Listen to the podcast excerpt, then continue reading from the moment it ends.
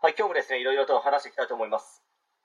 え今回はですね、子供の指導者は押し出せる人と引っ張り上げれる人、どっちがいいと思いますか？という話に関して、まあ、ちょっと話していきたいと思います。まあ、結論から先に話しますと、自分はどちらでもないと思います。けど、いくつかのパターンがあると思うんですけど、本当に志望校に合格したい、絶対に落ちたくないという形であれば、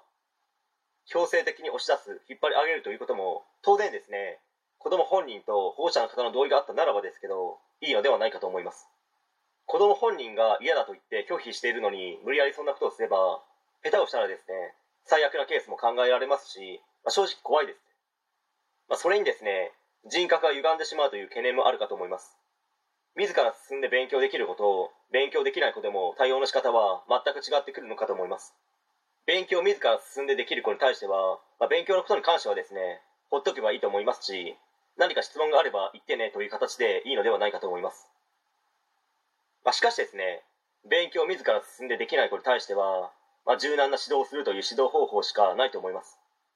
常に声をかけ続けてあげるとか、温かく見守るとか、楽しませる、喜ばせる、時には厳しく指導するなど、もはや何でもできるですね、マルチタレントみたいな指導者になり、まあ、様々な指導を心がけなければ、勉強しない子、したくない子、やる気すら感じられない子は、進化もしなければ成長もしないと個人的には思います、けど指導する子によっては激変すると思いますので、まあ、その時はですねこの上ない幸せや喜びを感じることかと思います。しかしそんなことができる指導者なんてほとんどいないですからかなりレアで必要とされるまたは選ばれる数少ないですね希少性や希少価値の高い指導者かと思います。柔軟な対応ができる指導者の指導を受けた子どもたちも柔軟な発想や対応行動ができる人間になれる可能性は高まりますしまあ、そうでなければ社会に出た時にですね本当に本人が困るんですよ、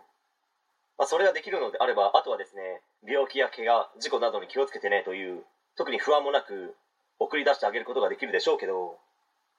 まあ、その逆の人間の場合はですね本当に不安しかないですし心配になりますね。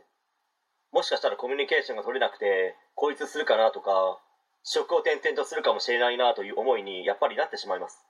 まあ、そうならないためにもですね本腰を入れて教育指導していかなければいけないわけです。という話で終わりたいと思います。はい。え今回以上になります。ご視聴ありがとうございました。できましたらチャンネル登録の方よろしくお願いします。